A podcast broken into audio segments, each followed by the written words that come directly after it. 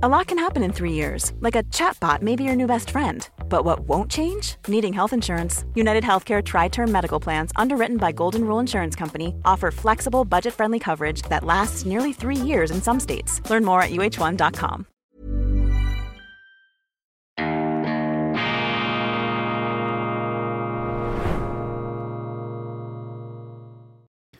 Grüezi miteinander, ganz herzlich willkommen und einen wunderschönen guten Morgen, meine sehr verehrten Damen und Herren, liebe Freunde, vor allem in Deutschland und in Österreich. Ich begrüße Sie zur internationalen Ausgabe von Weltwoche Daily, die andere Sicht, unabhängig, kritisch gut gelaunt am Donnerstag, dem 29. Februar 2024. Donnerstag ist Weltwochetag und wir beginnen gleich mit den wunderbaren, mit den hervorragenden Nachrichten. Gipfeltreffen der Champions.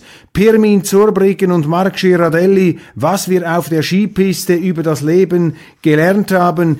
Ich habe die große Ehre, an meinem Geburtstag, dem 21. März 2024, mit diesen beiden Ausnahmesportlern, Serienweltmeistern, Olympiasiegern über die letzten, die wichtigsten Fragen des Lebens zu sprechen, nämlich über die Frage, was wir auf der Skipiste über das Leben gelernt haben. Sozusagen winterlicher Existenzialismus, Existenzialismus des alpinen Rennsports mit zwei ganz brillanten und herausragenden Persönlichkeiten des Sports. Hotel Marriott, Neumühlecke 42 Zürich, 19 Uhr Start, Türöffnung 18 Uhr. Alle sind herzlichst eingeladen. Anmelden bitte www.weltwoche.ch-champions www.weltwoche.ch-champions in der neuen Weltwoche heute dieses Inserat. Und die gedruckte Ausgabe liegt ebenfalls ofenwarm neben mir. Das starke Geschlecht ohne Männer versinkt die Welt in Chaos und Anarchie. Die längst fällige Ehrenrettung der Männlichkeit. Ja, auch die Männer sollen ja gecancelt werden, geopfert auf dem Altar des Wokismus, dieser Wahnsinnsideologie, dieser politischen Korrektheit, dem neuen Scheiterhaufen da der Linksfrömmler nach der Entthronung Gottes. Ja, sie haben ja Gott für tot erklärt und ihr Scheiterhaufen ist die Political Correctness. Da muss man sich immer wieder gut gelaunt zur Wehr setzen, darf sich auf keinen Fall ins Boxhorn jagen lassen. Und hinter diesem ganzen Moralismus steht ja genau genommen überhaupt nichts. Das ist eine hohle Pose des sich Aufdröhnens und Aufblusterns, eben mit den Schießschartenaugen und den Inquisitorengesichtern. Da müssen Sie einfach die, die Luft rauslassen, wie aus einer Luftmatratze, aus einem Gummiboot. Das äh, flattert dann und surrt dann sehr schnell dahin im, im, im nahenden Frühlingswind. Danke Fabian Molina. Fabian Molina, ein ganz links außen positionierter Schweizer Politiker, der sich jetzt aber gegen diese NATO-Planspiele und NATO-Experimente der schweizerischen NATO-Lobby zur Wehr setzt. Das ist interessant, auch für Nichtschweizer. Wir haben ähnliche Diskussionen wie Sie in Deutschland. Wir haben natürlich auch die Kriegstreiber, die Kriegsgurgeln. Bei uns ist das natürlich nicht so schlimm und ausgeprägt wie bei einem Roderich Kiesewetter oder bei einer Frau, Frau Strack-Zimmermann. Die Deutschen übertreiben ja alles, auch den größten Unsinn. In der Schweiz machen wir den gleichen Unsinn mit, aber etwas homöopathisch abgedämpft. Fabian Molina ein wirklich prononciert linker Politiker, der hier gewürdigt wird in der Weltwoche durch meinen Kollegen Raphael Lutz. Frankreich ein Nachruf. Unsere Kollegin Sarah Pines hat den Philosophen Michel Onfray befragt und dieser betrauert seine Heimat. Dazu eine ausgreifende und mit viel Herz geschriebene Würdigung von Schwabing, ein Dossier an die äh, Freunde in München, wenn Sie die definitive Würdigung von Schwabing lesen wollen in der neuen Weltwoche. Man muss ja auch in Deutschland heute vermehrt das Positive in den Blick rücken, so schwer es einem auch täglich manchmal fallen mag. Was ist mir da auf den Schreibtisch geflattert? Eine neue Ungeheuerlichkeit aus deutschen Landen. Wenn man glaubt, der Wahnsinn könne nicht noch übertrumpft werden, dann stellen Sie mit Sicherheit fest, dass es schon längst viel schlimmer gekommen ist, als Sie in Ihren unheilvollsten Ahnungen bereits ähm, gealbträumt haben. Und hier habe ich nun einen Leitfaden für Unternehmer und ne Unternehmen und Wirtschafts- und Arbeit Arbeitgeberverbände im Umgang mit Rechtspopulisten, mit sogenannten Rechtspopulisten.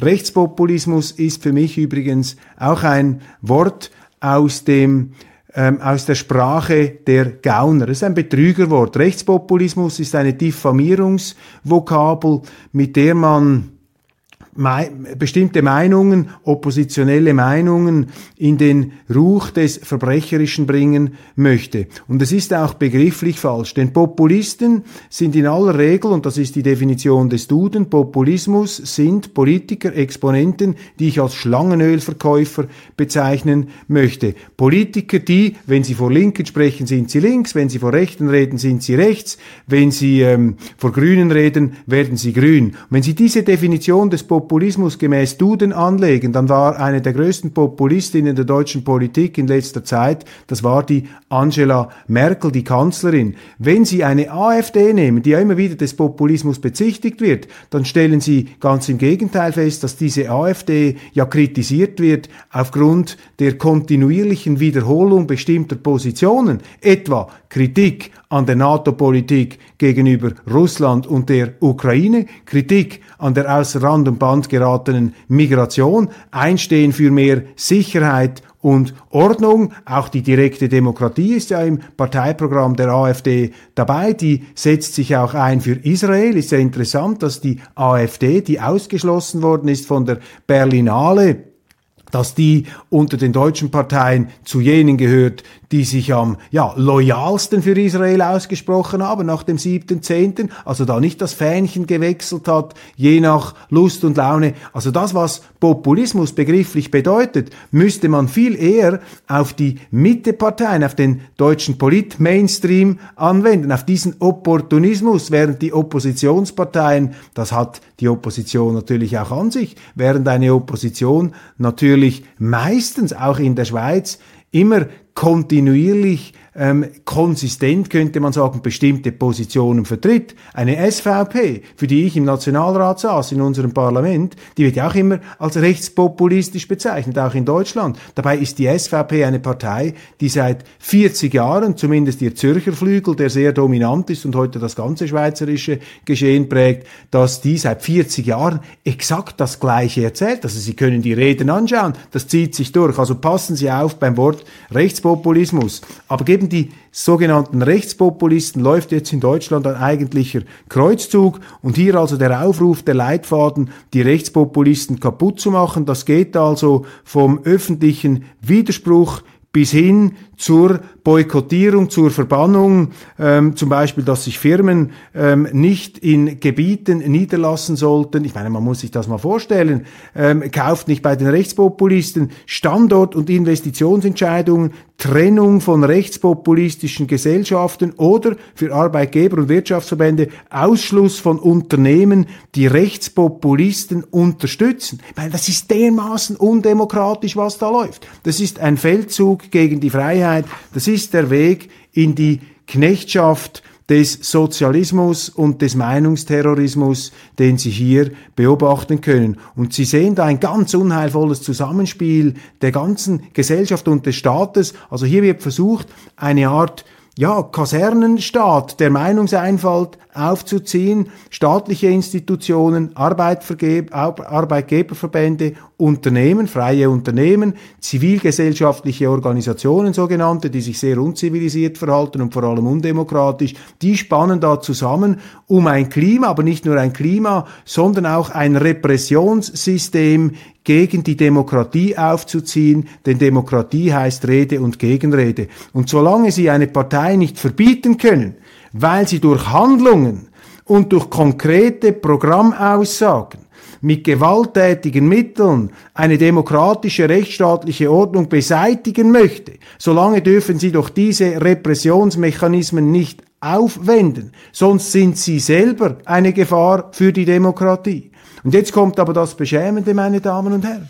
Wo ist denn da eigentlich die bürgerliche Opposition? Die FDP oder eine CDU? Wo ist da im politischen Mainstream Deutschlands ein prinzipielles Eintreten für bürgerliche Grund- und Freiheitsrechte, für die Meinungsäußerungsfreiheit, für die Versammlungsfreiheit, für die Demonstrationsfreiheit, für die Gewerbefreiheit, die man diesen sogenannten Rechtspopulisten absprechen möchte. Wo kommt denn da einer dieser angeblich für die Freiheit einstehenden Politiker der FDP, die sich ja immer für die Bürgerrechte stark gemacht haben wollen, wie sie in ihren Sonntagsreden beteuern, oder eben die CDU. Wie, wo setzen sich die für die Prinzipien ein? Wo sind die SPDler, die Linken, die sich in den 68er und 70er Jahren gegen die bürgerliche Repression der Rechten zur Wehr gesetzt haben, die zusammen mit dem Spiegel zum Halali geblasen haben gegen Franz Josef Strauß, den sie im Verdacht hatten, diktatorische Umtriebe, natürlich zu Unrecht, diktatorische Umtriebe veranstalten zu wollen, einen Militärstaat in Deutschland errichten zu wollen. Wo sind diese Freiheitskämpfer und Freiheitsheuchler, die sich da jetzt wegducken, die nichts sagen? Das zeigt ihnen, dass in der deutschen Politik im Mainstream keine Bereitschaft da ist, sich für die Grundsätze auszusprechen. Man glaubt eben da profitieren zu können ähm, gegen den politischen Gegner. Man will die Opposition ausgrenzen und ist sogar bereit dafür, rechtsstaatliche, demokratische, freiheitliche Prinzipien aufzuopfern. Und ich habe Ihnen gestern gesagt, für mich wäre als Deutscher eine CDU und eine FDP unwählbar, solange dort Politiker toleriert werden, die für die ähm, Taurus ähm, gegen Russland plädieren, verbunden mit der Entsendung von Spezialisten, von deutschen Soldaten, die dann direkt im Feld russischen Truppen gegenüberstünden und natürlich auch gegenüber ähm, und auch mit Leuten kommen, die CDU, einen Roderich Kiesewetter, der den Krieg nach Russland tragen möchte.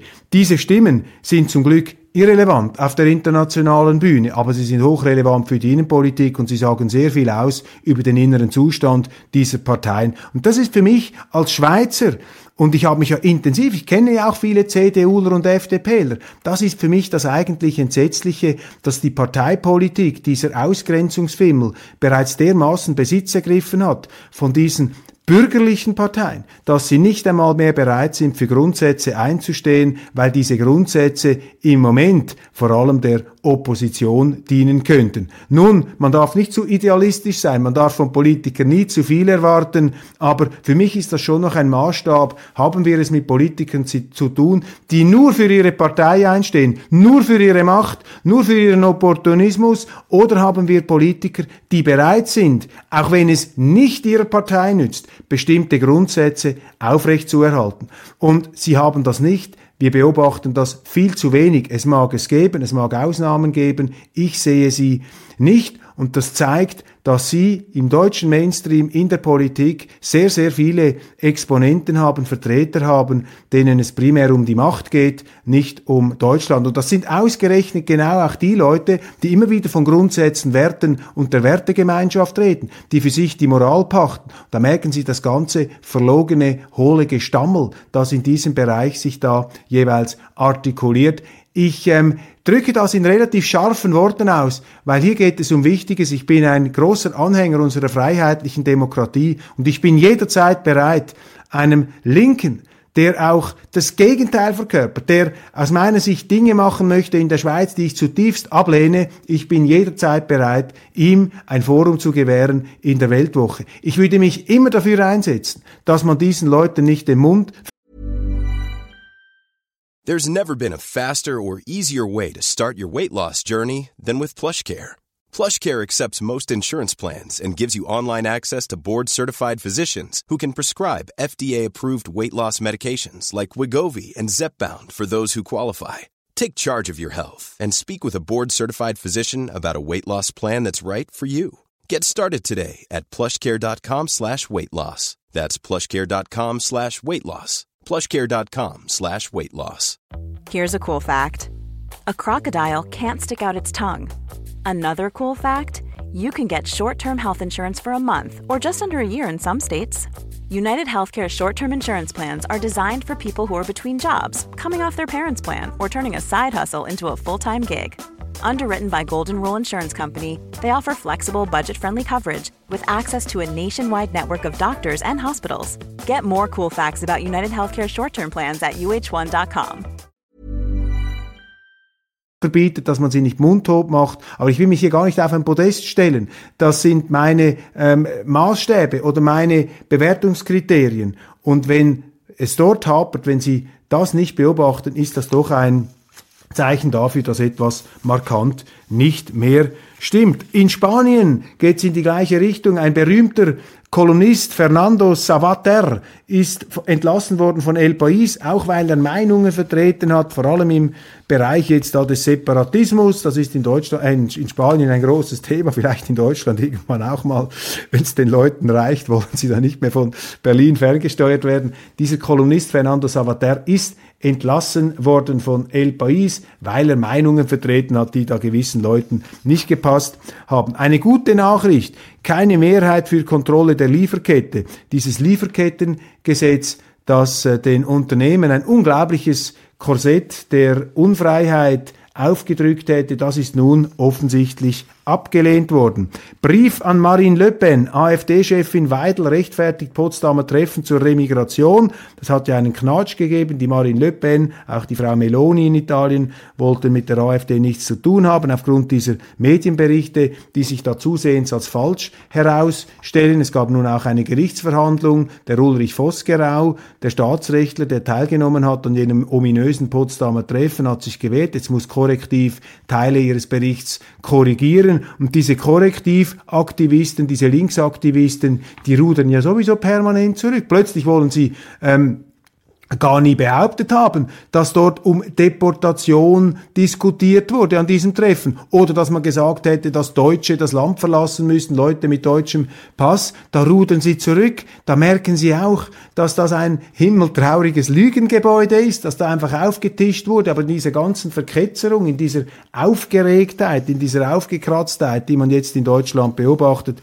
sind ähm, solche Unwahrheiten einfach hochgedröhnt worden, beziehungsweise man ist nicht bereit, auf diese Widersprüchlichkeiten auch jetzt einzusteigen. Das müsste doch groß skandalisiert werden. Aber die Medien sind eben auch Teil dieses undemokratischen Kartells der Meinungseinfalt und der Freiheitsunterdrückung, von dem ich eingangs gesprochen habe. Und Sie verzeihen mir das, dass ich das als Schweizer, das steht mir eigentlich gar nicht zu, das in scharfen Worten hier verurteile. Aber ich sage das nicht, um Deutschland verächtlich zu machen, sondern ich äh, sage das eher im Bestreben als Journalist, dass man einfach seine Meinung sagt und hier Dinge, die einem auffallen, unmissverständlich zum Ausdruck bringt. Also nicht, dass Sie glauben, dass wir Schweizer jetzt den Größenwahn hätten, am schweizerischen Wesen solle Deutschland genesen. Grüne schüren Konflikte in der Regierung, sagt FDP-Generalsekretär Bijan Gir Sarai. Ja, da muss man ähm, feststellen, diese Regierung ist immer ein ganz schlechtes Zeichen, wenn sie in ähm, wenn sie Konflikte öffentlich austragen, diese Regierung ist, wie man feststellen konnte, dysfunktional. Putin ist ein verdammtes Monster, das sagt die Witwe von Julia Nawalnaja, die am Europaparlament in Straßburg gesprochen hat. Das ist jetzt auch für mich diese emotionale Eskalationspolitik, die zutiefst unseriös ist. Ich habe gehört, ich habe gelesen, dass die Mutter von Alexei Nawalny sich sehr kritisch ausgesprochen hat gegen Frau Nawalny. Ich kann diesen Familienstreit nicht beurteilen. Ich bin auch nicht bereit, mich in diesen Familienstreit einzumischen. Aber die Kritiklosigkeit, mit der man hier die Witwe des ähm, in einem Gefängnis nun mutmaßlich, das ist sogar von ukrainischer Seite bestätigt worden, mutmaßlich eines natürlichen Todes gestorbenen Alexei Nawalny, dass man die dermaßen jetzt krampfhaft geradezu hochzustemmen versucht zur politischen Ikone, ist verräterisch. Es wird nicht funktionieren. Ich glaube nicht, dass das nun eine Veränderung der Politik oder der militärischen Lage bewirken wird. Aber es ist doch sinnfällig und es zeigt Ihnen, dass unsere Politik sehr, sehr stark von Gefühlen geprägt ist und nicht von nüchternen Kalkülen. Und wenn sie von nüchternen Kalkülen geprägt wäre, ja, dann müsste sie in Betracht ziehen, was eben in der Wirklichkeit passiert. Und dort sehen wir, dass jetzt die Russen im Gegenangriff sind gegen Präsident Zelensky dass da fürchterliche Opfer zu beklagen sind und dass die militärischen Optionen gar nicht mehr vorhanden sind für die ukrainische Regierung, dass es ihnen zusehends schwerfällt, ähm, Soldaten zu rekrutieren und solche Propagandaveranstaltungen, wo es darum geht, hier noch einmal die Europäer aufzupeitschen, um die Ukraine zu unterstützen, das ist auch eine Politik der Verantwortungslosigkeit, weil sie opfert sinnlos sehr, sehr viele Ukrainer für einen Kampf, den man schon längstens mit Verhandlungen hätte beenden müssen und auch hätte beenden können. Ich habe gestern vom Irrwitz gesprochen, wenn deutsche Zeitungen nun auch israelischen Kulturschaffenden sagen, was sie zum Israel Gaza-Krieg zu sagen hätten. Das ist ja an Absurdität nicht mehr zu überbieten, wenn Sie da Leitartikler haben, die einem jüdischen Regisseur sagen, also das, was du da sagst über Israel, das geht gar nicht. Also wir als Deutsche erklären dir jetzt, was du zum Gaza-Krieg zu sagen und zu denken hast. Ich meine, die spüren sich nicht mehr da, diese eingebildeten Masters of the Meinungs-Universe. Und nun hat sich also der israelische Regisseur Yuval Abraham von No Other Land gemeldet in einem Interview nach dem Berlinale Eklat greift der israelische Regisseur deutsche Politiker an, ich will eure Schuld nicht. Und zu Recht ärgert er sich darüber, dass er als Antisemit bezeichnet werde, als Israeli. Ich meine, die, die haben sie nicht mehr alle. Es gibt doch in, es gibt ja in Israel selber Zeitungen, die sehr, sehr kritisch diesen Konflikt beurteilen, die Kriegsführung von Netanyahu. Und ähm, sind das jetzt auch Antisemiten? Sind das alles Antisemiten? Darf man da auch keine andere Meinung mehr haben? Und selbst wenn ein Israeli das kritisiert, ist er auch Antisemit. Also Deutschlands Intellektuelle, Deutschlands Medien, die schaffen sich da zusehends ab in diesem Moralismusfimmel. Die wissen schon gar nicht mehr vor lauter Abgrenzerei, wovon sie sich abgrenzen sollen. Abstrus.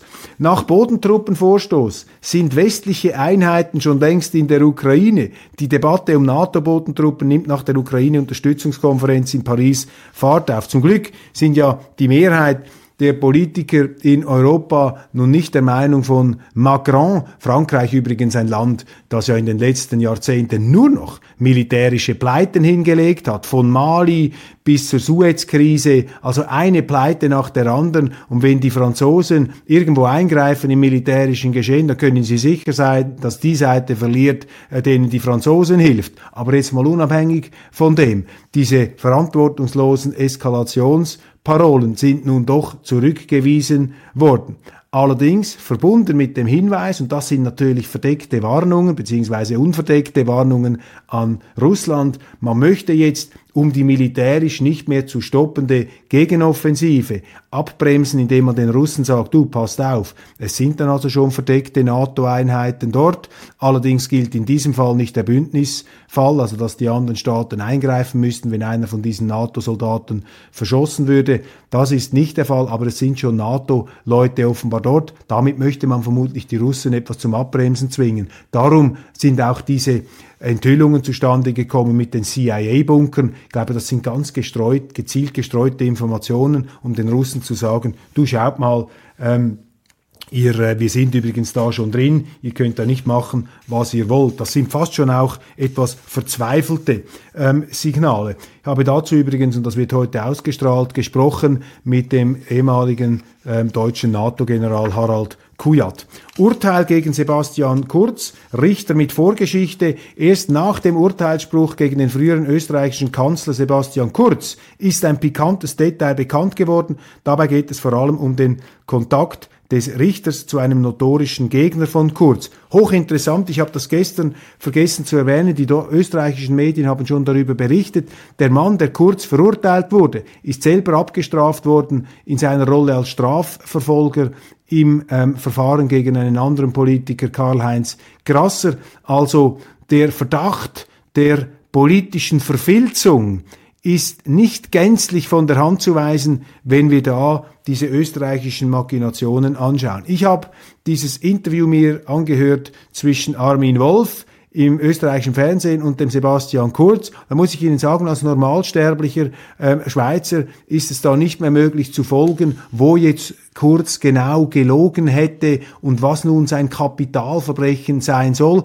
Mag ja sein, dass Kurz das Image, das er projiziert hat, nicht authentisch ausleben konnte. Das war ja immer zu gut, um wahr zu sein. Aber dass das gleichsam ein Verbrechen sein müsse, das wiederum glaube ich auch nicht. Da ist schon eine gewisse Vergeltung drin. Und ich beobachte mit großer Sorge, wie halt Politiker, die etwas aufgemischt, die etwas bewegt haben, dass die zusehends mit, mit rechtlichen Mitteln verfolgt werden. Sie sehen das auch in den Vereinigten Staaten. Da ist Trump zwar erfolgreich gewesen vor Gericht, wegen einer Immunitätssache, dass er da Immunität behaupten kann im Zusammenhang mit dem 6. Januar 2021. Aber der Versuch, diese horrende, ähm, aus meiner Sicht ähm, nicht nachvollziehbare Buße von über 400 Millionen Dollar, dass er die ähm, sozusagen stunden könnte. Und auch ein Trump kann nicht einfach eine halbe Milliarde Cash auf den Tisch legen. Da ist er abgeblitzt. Und das ist für mich auch kein gutes Zeichen, dass Politiker ähm, dermaßen Oppositionspolitiker dermaßen mit richterlicher Vergeltung rechnen müssen, dass sich die Justiz gegen sie einspannen lässt. Künstliche Intelligenz. Ja, ich habe da die Google ähm, künstliche Intelligenz, wenn Sie da zum Beispiel in Wehrmachts- oder äh, Nazi-Uniformen äh, Leute abbilden lassen wollen, dann kommen Schwarze äh, wegen der äh, politischen Korrektheit dieser Algorithmen. Da führt sich also auch etwas ad absurdum. Und äh, Elon Musk hat übrigens, das habe ich in der Hindustan Times gelesen, für die ist der Ukraine-Krieg ganz weit weg. In den indischen Tagesanzeigen, äh, in den indischen Tageszeitungen kommt das kaum vor. In den Hindustan Times ist die wichtigste politische Nachricht, dass Elon Musk davor warnt, dass die Konzerne der künstlichen Intelligenz zusammenspannen mit dem Staat, um die Freiheit kaputt zu machen. Also auch da findet eine wichtige Auseinandersetzung statt, diese sozialen Medien, die man ursprünglich als eine Trumpfkarte der Freiheit des Bürgers interpretiert hat, sozusagen ein Robin Hood-Medium, das wird nun natürlich zusätzlich auch vom Staat eingesetzt, um genau diese Freiheit zu bekämpfen. Und Sie sehen, wir sind immer auf den uralten Letztkonflikt zurückgeworfen, den unausweichlichen Konflikt in der Politik, nämlich den Konflikt zwischen mir und dem Staat, zwischen dem Einzelnen und der Obrigkeit. Darum geht's, um nichts anderes. Und so unterscheiden sich auch die Lager. Die Linken, das sind die, die immer mehr Staat wollen, und die Rechten, das sind die, die mehr Freiräume wollen, die weniger Staat wollen. Und das ist ja eine Diskussion, die seit Tausenden von Jahren tobt. Und heute leben wir in einer Zeit, in der die Linken verbieten möchten, dass es Rechte gibt. Die Linken möchten die Freiheit verbieten. Und das muss man sich ganz klar vor Augen führen. Und ich sage nicht, dass die Linken dabei böse Absichten verfolgen. Das ist in ihrer DNA, das ist in ihrem Programm. Aber man muss sich das bewusst machen und man muss dem entgegentreten, weil das linke Modell in der Wirklichkeit nicht funktioniert. Das sehen Sie jetzt in Deutschland. Meine Damen und Herren, ich danke Ihnen für die Aufmerksamkeit. Eine heute etwas ausführlichere Sendung, ähm, aber ähm, es gibt auch viele interessante Themen. Ich hoffe, ich habe es nicht zu ausschweifend kommentiert. Ganz herzlichen Dank, machen Sie es gut und einen schönen Tag.